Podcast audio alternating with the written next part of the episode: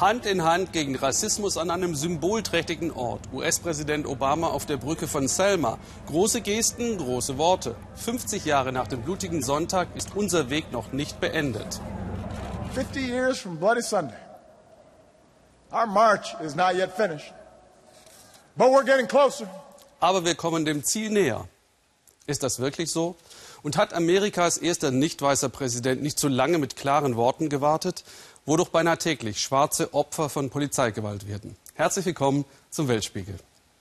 Vor 50 Jahren in Selma im Bundesstaat Alabama schlug die Polizei den Marsch von Bürgerrechtsaktivisten um Martin Luther King an dieser Brücke brutal nieder. Einige seiner Mitstreiter kämpfen noch immer für die Rechte der Schwarzen. Sie zeigten Tina Hassel das Selma von heute und machen klar, dass der Rassismus nicht besiegt ist. Selma, ein schöner Ort zum Leben. Die Aufschrift wirkt zynisch. Hier, tief in Alabama, versteckt sich Armut nicht. Überall verfallene Häuser. Selbst der typische Südstaatenscharm greift nicht. Wir sind unterwegs mit Chuck Fager, einem Veteran der Bürgerrechtsbewegung. Vor 50 Jahren war er im Konvoi mit Martin Luther King denselben Weg gefahren. Damals hatte er darum gekämpft, dass Schwarze endlich wählen können. Heute ist Chuck erschüttert, wie wenig sich getan hat.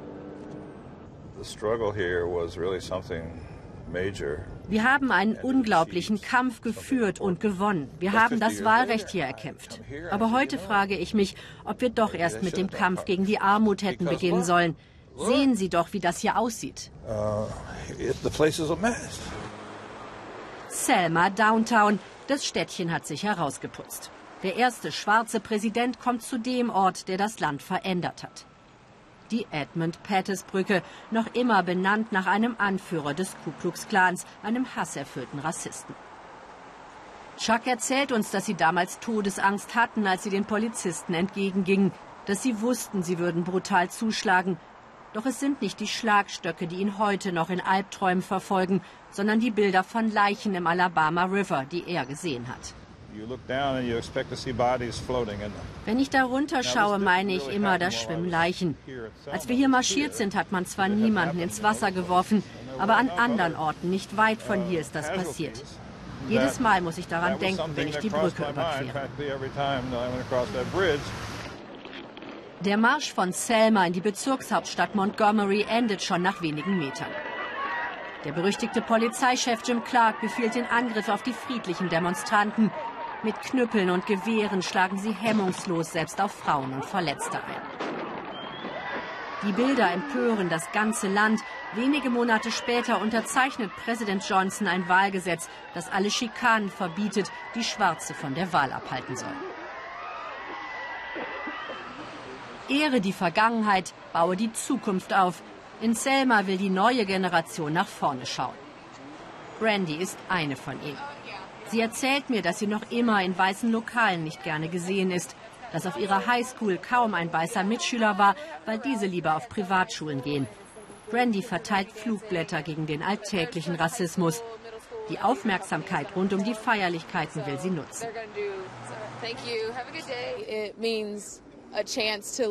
Das ist eine Chance, dass die Welt versteht, dass sich in Selma noch immer so viel ändern muss. Und zwar jetzt. Wir wollen nicht noch mal 50 Jahre warten. Einiges hat sich schon getan. Heute ist ein Afroamerikaner Polizeichef von Selma. Chief Riley empfängt den ehemaligen Häftling freundlich. Zu Chucks großem Erstaunen zeigt er ihm sogar seine ehemaligen Gefängnispapiere, auf der Karte steht unter der Rubrik Rasse Negro, Neger. Berührt macht er ein Foto von den Spuren seines alten Lebens. Zehn Tage hatte Fager als junger Mann mit Martin Luther King in einer Zelle verbracht. Die Schlagstöcke von damals liegen heute in der Vitrine. Der neue Polizeichef hat sie aus dem Keller geholt. Er will das dunkle Kapitel nicht länger verstecken. Dann geht Chuck Fager noch einmal in den Zellentrakt, in dem er als junger Mann mit 200 Weggefährten der Bürgerrechtsbewegung eingesperrt war.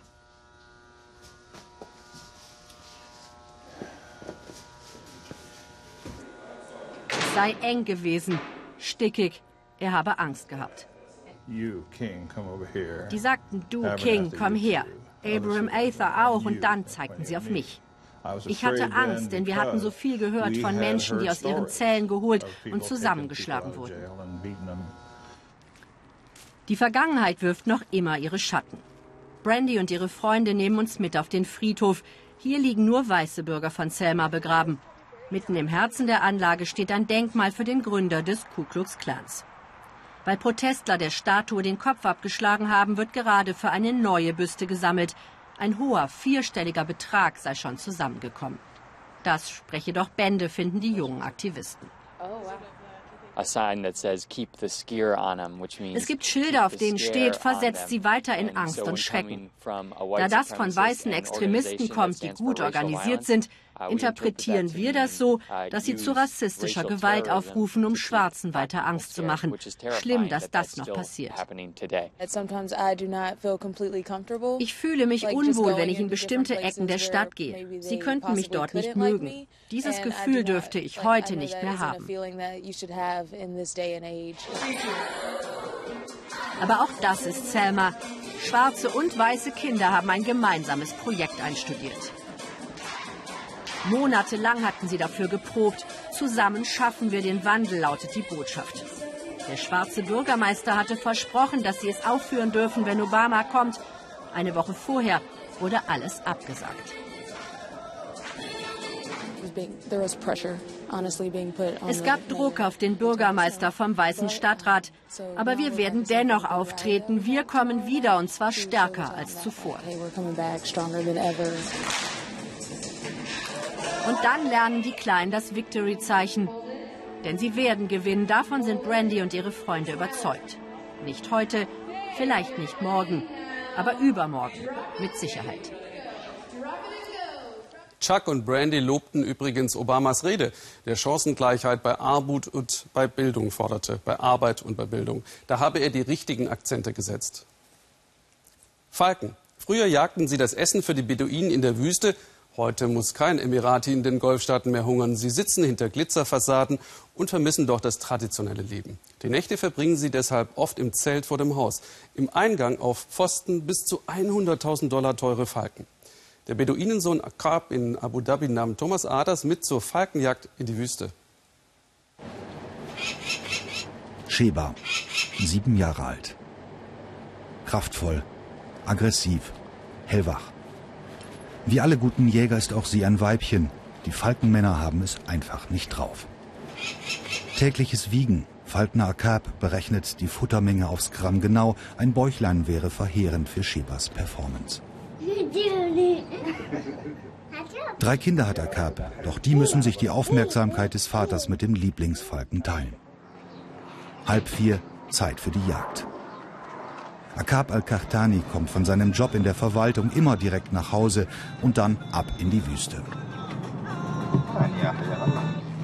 Abu Dhabi, das größte und reichste der sieben Vereinigten Arabischen Emirate. Riesige Ölvorkommen Anfang der 60er Jahre lassen die Beduinen in Geld schwimmen.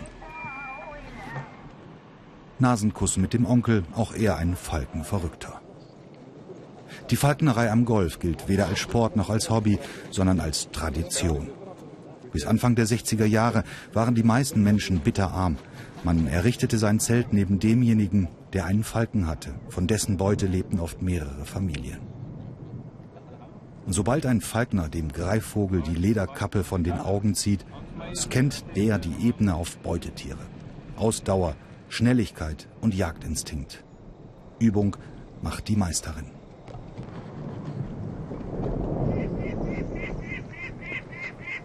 Der Wanderfalke ist das schnellste Tier der Welt. Mit bis zu 322 Stundenkilometern schießt er im Sturzflug auf seine Beute herab. Diät hin oder her, 100 Gramm Wachtelfleisch.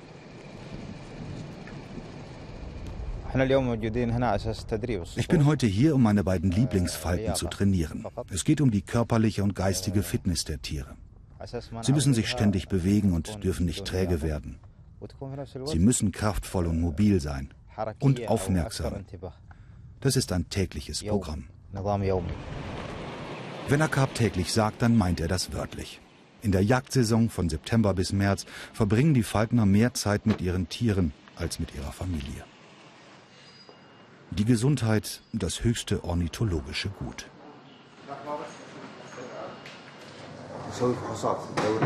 Ich lasse meine Vögel regelmäßig untersuchen, um sicherzustellen, dass sie keine Krankheiten haben, keine Pilze, keine Würmer und dass ihre Instinkte funktionieren. Es ist ein regelmäßiger Check-up, den ich jeden Monat machen lasse.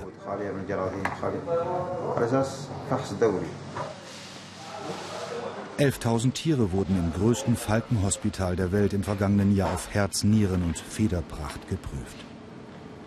Hightech im OP-Saal. Die deutsche Tierärztin Margit Müller ist der Leuchtturm des Falkenwohlbefindens. Als Frau in einer Männergesellschaft, das war zunächst nicht so einfach. Doch nun wird sie von den Machos für ihr einzigartiges Vogelverständnis geliebt. Nach der Endoskopie gibt es noch ein wenig Pediküre, wie die Besuchergruppe amüsiert feststellt. Auch dafür müssen die Sensibelchen narkotisiert werden. Man sieht jetzt schon, dass die jungen Kinder, die Buben, jetzt schon den ersten Falken haben. Das heißt, es wird von Generation zu Generation weitergegeben. Und das wird letztendlich auch das Überleben der Falknerei hier und die Tradition der Falknerei hier in Abu Dhabi und den Arabischen Emiraten sichern. Mit sieben oder acht Jahren bekommen die Nachwuchsfalkner ihren ersten Greifvogel.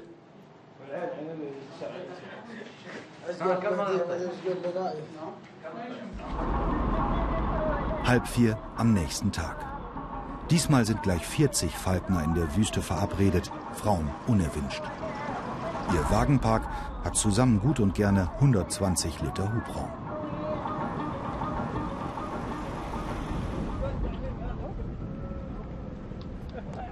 Heute steht ein Wettkampf an. Reihum setzen die Männer Preise aus für den erfolgreichsten Falken.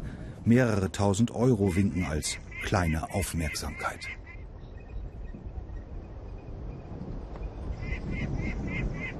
Wenn der Falke seine Beute schlägt wie jetzt, ist sein Besitzer mindestens so glücklich wie er selbst.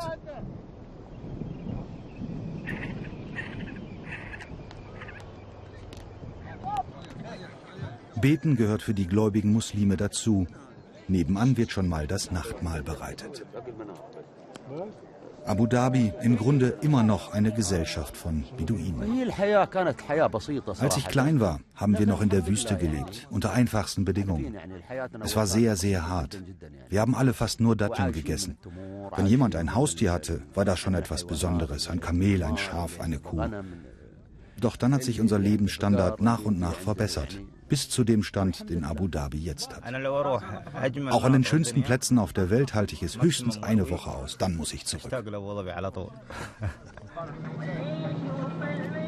Noch ein wenig Vogeljägerlatein am Lagerfeuer, dann ist auch dieser tierische Tag beendet. Man sieht sich morgen, wie immer, um halb vier. Ein ausführliches Interview mit der deutschen Tierärztin und wunderschöne Bildergalerien zu allen Reportagen finden Sie auf der Facebook-Seite des Weltspiegels unter weltspiegel.de. Man kennt das aus Afrika. Die Weißen besitzen das Land, die Schwarzen wenig. Aber auch in Europa gibt es solche immer noch feudalen Verhältnisse.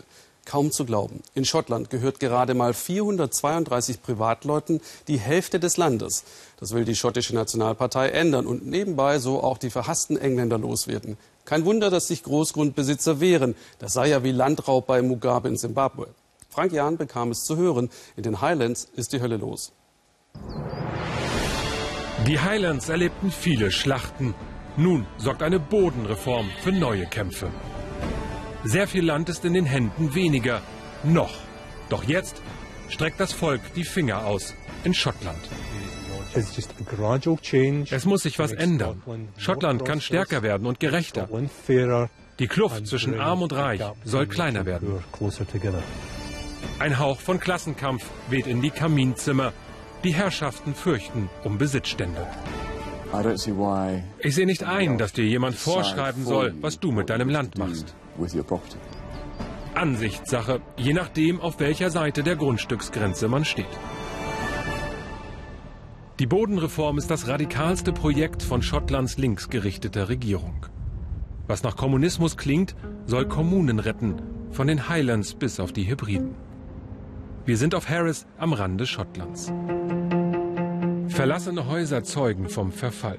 120 Quadratkilometer im Süden der Hebrideninsel gehören einer Familie im fernen England. Der Zustand bekommt der Insel nicht, findet Bewohner John Marr. Dieser Anblick ist das Gegenteil von dem, was wir wollen. Wir wünschen uns Aufschwung. Neue Häuser, damit Familien herziehen. Hier war mal jemand zu Hause, aber jetzt leider nicht mehr. Der Abstieg hat schon vor langem begonnen. Im 19. Jahrhundert vertrieben die Gutsherren das Volk, um Platz für Schafe zu machen. Die waren lukrativer. Seit dem Zweiten Weltkrieg verlor die Insel 40 Prozent ihrer Einwohner. John Marr sieht die Leute ziehen von seiner Werkstatt im Hafen aus. Beruflich macht er Oldtimer-Motoren flott. Nun bringt er auch die Insel auf Touren. Johns Gemeinde will das Land kaufen. Die 700 Bewohner sollen künftig das Sagen haben. Der Grundbesitzer namens Hitchcock in Südengland schere sich doch eh nicht um die Insel. Ich habe den Grundbesitzer noch nie gesehen. Er schickt nur seinen Lakai. Der kassiert die Pacht von den Farmern einmal im Jahr. Die Gemeinde will sich freikaufen. Das Geld können sie von Schottlands Regierung bekommen. Einen einstelligen Millionenbetrag wird das karge Land wohl kosten. Sie könnten Windräder aufstellen und so Geld machen. Ich möchte, dass die Leute hier Selbstvertrauen bekommen und mehr Verantwortung übernehmen. Das Schlimmste, was passieren kann, ist doch, dass alles bleibt, wie es ist. Gemeinden sagen Grundbesitzern Goodbye.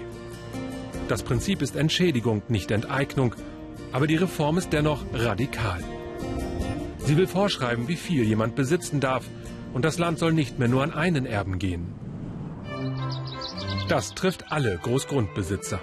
Ein schmuckes Schloss, ein altes Wappen, ein großes Gut bei Glasgow. Das gehört dem Grafen von Annandale. Die Reform bringt sie um Hab und Gut, fürchtet der Sohn des Grafen. Nein, ich halte sie für keine gute Idee. Die Reform trifft die Familiengüter und am härtesten die kleineren. Wenn man drei Kinder hat, kann man das Land nicht durch drei teilen. Das wäre nicht wirtschaftlich. Am Ende bliebe nur alles zu verkaufen. Seit 800 Jahren halten die Annandales ihre Grafschaft beisammen. Stets ging das Land nur an einen Erben. Lord David beschäftigt etliche Angestellte. Er nutzt seine 6000 Hektar für einen Mischbetrieb aus Holzwirtschaft, Jagd und Ackerbau. Ein großer Besitz in einer Hand, das sei das Beste, meint der Lord. Die Leute, die Sie hier sehen, sind bei uns angestellt. Auf unserem Gelände haben wir auch eine Dachdeckerfirma. Wir schaffen Jobs, direkt und indirekt. Das ist ein Gewinn für alle Seiten. Nein, hier profitiert nur einer und das ist der Lord, widersprechen Menschen, die auf seinem Land leben. Sie dürfen durch seinen Wald laufen, aber über sein Land bestimmt der Lord allein. Grundbesitzer fällen Bäume oder lassen nach Gas bohren auf ihrem Stück Schottland. Das Volk ist außen vor. Und das ist falsch, findet Gordon Ferry von der regierenden schottischen Nationalpartei. Ich habe ganz persönlich etwas dagegen, dass eine kleine Zahl von Leuten solche Ansprüche hat. So viel Kontrolle, so viel Macht über schottischem Boden. Die Reform bedeutet Rückenwind für die, die bislang nichts besitzen. John Marr sieht auf Harris schon jetzt Fortschritte. Die geplante Übernahme des Landes durch die Kommune weckt Optimismus. Im Norden der Hebrideninsel entsteht eine Whisky-Destille, die Investition bringt eine weitere Attraktion auf die Insel, die sonst nur für den Tweetstoff bekannt ist. Wir haben die Chance, die Kontrolle zu übernehmen. Es ist eine Hoffnung. Vielleicht kommt nichts Fantastisches heraus, vielleicht aber doch. Lasst es uns probieren. Aus Sicht der Gemeinden kann es nur besser werden. Auf der anderen Seite des Zaunes widersprechen die Gutsbesitzer. Sie streiten um die Reform, die neu abstecken soll, wem Schottland gehört. Hm. Südkorea ist eines der wirtschaftlich erfolgreichsten Länder der Erde. Doch der Leistungsdruck ist so brutal wie in kaum einer anderen westlichen Gesellschaft. Da ausbrechen. Ein Ventil ist das Glücksspiel. Es wurde für Millionen zur Sucht. Und das, obwohl Einheimische nur in einem einzigen von 17 Casinos spielen dürfen in Sabuk. Der einstigen Kohleprovinz bringt das Reichtum den Süchtigen Elend, wie ein Pfarrer beklagt. Beim Dreh wurden Uwe Schwering und sein Team oft rüde abgewiesen. Dennoch gelangen Einblicke in diese Welt aus Glücksspiel und Verzweiflung. Drei Autostunden von Seoul entfernt hat Südkorea den Begriff Strukturwandel neu definiert. Mit dem Ergebnis, dass eine ehemalige Bergarbeiterstadt jetzt ein Las Vegas für Arme ist. Willkommen in Sabuk. Wer herkommt, der hat noch Geld, sagt Pastor Bang, aber hinterher nicht mehr. Ich packe was zusammen für die Bedürftigen.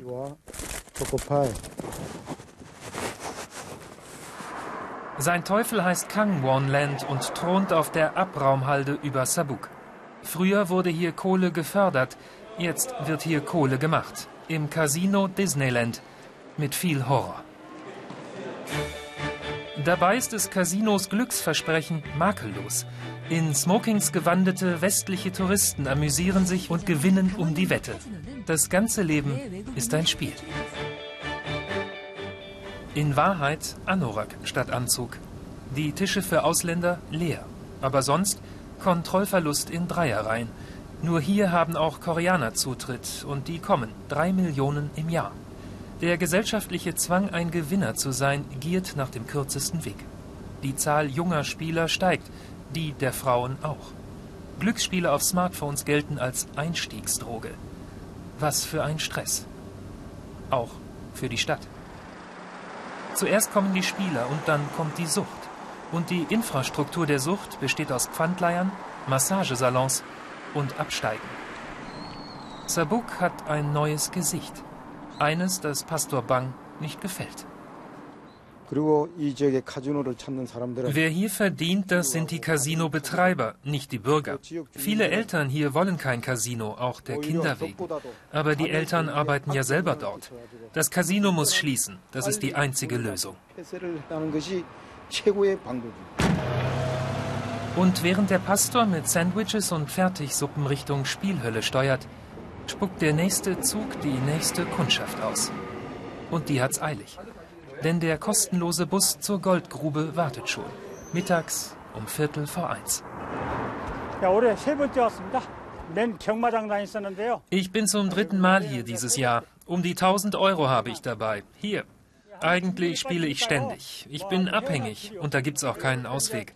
Und wenn's mal nicht gut läuft, dann trinke ich viel. So lebe ich jetzt. Der Eingang für Stammspieler durch die Tiefgarage. Viele der 8000 Besucher am Tag kommen eh nicht zum Spaß, sondern weil sie müssen. 600.000 Schwerstsüchtige hat Südkorea, etwa dreimal so viel wie Deutschland. Wieder will einer beichten, wieder geht ein Portemonnaie auf. Doch jetzt reicht's. Zu viel schlechte PR, Kredit verspielt. Und statt eines Interviews mit dem Casino gibt es ab jetzt ständige Begleiter. Erst recht, als auch noch Pastor Bang aufkreuzt, der Antichrist der Casinobranche. Schließlich darf er doch rein, durch den Hoteleingang. Drinnen geht er sofort auf Casino-Kollisionskurs. Den Pastor dulden sie, uns aber lässt man nicht mal mehr in die Casino-eigene Suchtberatung. Gut, dann eben neuer Treffpunkt Bahnhofskneipe. Das Kartenglücksspiel Baccarat hat Lee Yong-chul im Griff, seit jetzt 20 Jahren schon. Akribisch tüftelt er daran, den Code zu knacken, wenn es denn einen gibt. Etwa eine Million Euro sind weg, aber alles sei unter Kontrolle, behauptet er. Viele denken, mit Zocken sei schnell Geld zu machen. Diese Leute ruinieren sich. Für die wäre es besser, das Casino wäre geschlossen. Das hier ist nichts für Amateure, das ist was für Profis. Ohne Angehörige lebt der 51-Jährige jetzt rund um das Casino, so wie geschätzt 3000 andere Spieler ohne festen Wohnsitz, nur von Gelegenheitsjobs. Ein Nomade. Und jeden dritten Tag gibt er Kangwonland, was er gerade verdient hat. 90 Prozent, sagt Pastor Bang, seien hier, weil sie Geld brauchen, nicht weil sie welches haben. Doch gewinnen tut nur die Bank. Kangwonland produziert zuallererst Verlierer. 그, so gesehen ist ein Casino keine gute Idee, aber der Bergbau hat die Natur zerstört. Wir haben uns sogar um ein Atommüllendlager beworben, so verzweifelt waren wir. Könnte etwas anderes uns helfen? Wir bräuchten kein Casino, aber im Moment sehen wir keine Alternative. Verpfändete Autos, so viele, dass es auffiel. Nun verstecken die Behörden die herrenlosen Wagen am Stadtrand, auf großen Sammelparkplätzen und davon gibt es ein halbes Dutzend. Pfandleiher reden nicht gern. Dieser Junior ist schon fast überzeugt, da kommt der Senior aus dem Laden und erklärt nochmal die Spielregeln. Mund halten. Mitten in Sabuk protestiert Pastor Bang mit einem Bus, eine Anlaufstelle für Casino-Opfer. Auch für Lee, der beim Baccarat angeblich alles unter Kontrolle hat. Bang mahnt, wohin pervertierter Spieltrieb führen kann nämlich zu Monaten mit acht bis neun Selbstmorden. Der Mann hat sich umgebracht in seinem Auto auf einem Parkplatz am Casino. Das Foto habe ich selbst gemacht. Ich war gerade auf meiner Runde und habe ihn entdeckt. Die Polizei kam erst später. Es ist das einzige Foto seiner Art. Bis 6 Uhr morgens hat er geöffnet, der magische Traum von Kangwonland. Oder Albtraum, je nach Spielausgang. Kassensturz am Shuttlebus vom Bahnhof. Ich muss nach Haus, habe aber kein Geld mehr, nicht mal für den Zug. Wie viel hatten Sie denn dabei? So 900 Euro. Und jetzt noch? 2,40 Euro.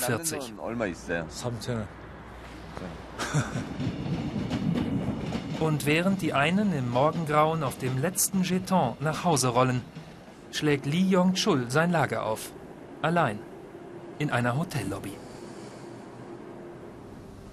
Die meisten Mitspieler jedoch übernachten auch heute wieder in billigen Jimjilbangs, großen Familiensaunen mit Schlafsaal. Da liegen sie dann so hart wie auf der Straße und warten darauf, dass Kang Won Land sie wieder reinlässt. Vielleicht denkt der eine oder andere aber auch, hätte jedoch nur ein Atommüllendlager aufgemacht und kein Casino. Mehr Glück hat, wer Afrika verändern will. Er muss die Frauen unterstützen, nicht nur heute am Weltfrauentag. Noch tragen sie alle Last, und zwar auf dem Kopf. Warum eigentlich? Sabine Boland beim Selbstversuch in Ghana. Was gehört in diese Szene nicht hinein? Richtig, der Koffer. Hier in Ghana wird alles auf dem Kopf getragen. Wirklich alles. Kein Mensch zieht einen Koffer hinter sich her, außer mir. Aber ist es nicht furchtbar unbequem, Sachen auf dem Kopf zu tragen? Nein, überhaupt nicht. Wenn ich dieses Tablett in der Hand tragen würde, dann würde ich schnell müde werden. Also trage ich es auf dem Kopf. Es ist ganz schön schwer, aber es ist auch eine Art Sport. Okay, aber warum machen Sie das? Wenn wir klein sind, dann machen wir das alle. Aber wenn Männer Väter werden, dann hören wir damit auf. Warum? Ein Vater sollte nichts auf dem Kopf tragen. Wenn man die Lasten woanders als auf dem Kopf trägt, tut der ganze Körper weh. Und außerdem sagt auch Gott, dass wir Dinge am besten auf dem Kopf tragen. Ich probiere es aus. Gemüsefrau Mary zeigt mir als erstes, wie die Ladung geschichtet wird. Als nächstes das Geheimnis des Tuchwickelns.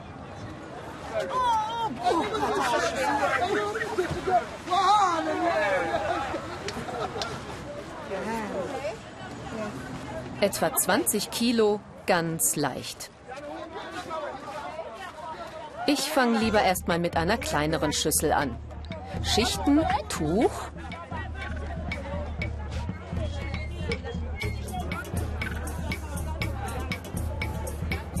Okay, also schon diese kleine, diese kleine Schüssel ist ganz schön schwer. Wenn ich die Hände wegnehme, fällt es sofort runter.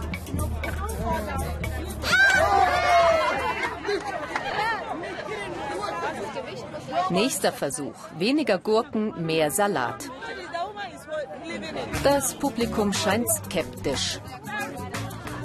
Aber dann, wie durch ein Wunder,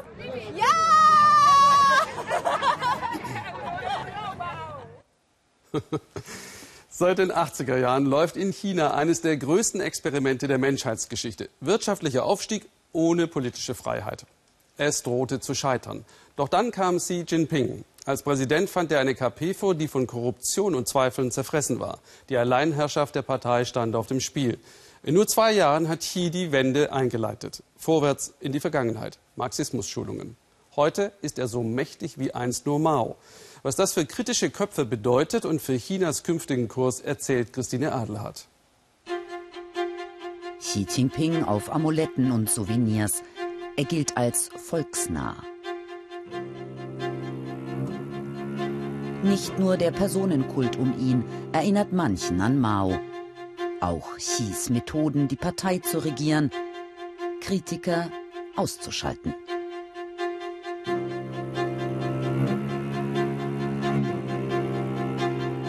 Zhang Jiaolong ist dafür nur ein Beispiel von vielen. Der 26-jährige Blogger hat als Journalist für ein Internetportal gearbeitet. Jeden Tag kamen Anweisungen aus der Propagandaabteilung. Kritische Einträge löschen, abweichende Meinungen eliminieren, strenge Zensur. Alltag in China. Heutzutage können sie Menschen nicht mehr einfach töten, wie noch in der Kulturrevolution unter Mao. Sie müssen andere Wege finden. Gehirnwäsche, Menschen bestechen, die Medien, das Internet und die Propaganda streng kontrollieren. Als John Kerry China besucht, wird der engagierte Journalist in die amerikanische Botschaft eingeladen. Er berichtet über Repression und Zensur, fordert die USA auf, sich für mehr Freiheit in China einzusetzen. So viele Chinesen leiden unter Widrigkeiten und Not. Sie haben nie eine Chance darüber zu sprechen. Aber ich hatte diese seltene Gelegenheit. Denn seit Europa und die USA vor allem Geschäfte mit China machen wollen, wird nur noch selten in der Öffentlichkeit über Menschenrechte gesprochen. Also habe ich die Chance genutzt. Über das Treffen wurde in chinesischen Medien nie berichtet. Dennoch hat Chang seinen Mut teuer bezahlt. Kurz nach dem Treffen wird ihm gekündigt. Es heißt, er habe gegen den Willen der Partei gehandelt. Jetzt gilt er als Dissident und keiner will ihn mehr beschäftigen. Unter Xi werden Kritiker so unnachgiebig verfolgt wie seit Jahren nicht mehr. Und so wie einst Mao verbreitet Xi auch in seiner eigenen Partei Angst und Schrecken. Er will sie von Korruption säubern. 400.000 Kader wurden schon bestraft. Damit schaltet er auch politische Gegner aus. Xi muss seinem Volk erklären, warum ausgerechnet die KP das Land weiter regieren soll. Im Volkskongress sitzen 44 Milliardäre. Heute ist das größte Problem, dass man mit den Theorien der kommunistischen Partei nicht mehr rechtfertigen kann, wie sie das Land regiert. Wenn sie behauptet, die Partei dient dem Volk. Dann zeigen die Menschen auf die Funktionäre, die das Volk unterdrücken. Wenn sie behauptet, wir sind die Vorhut des Proletariats, dann zeigt das Volk auf all die einflussreichen Familien, die sich in den letzten Jahren nur bereichert haben.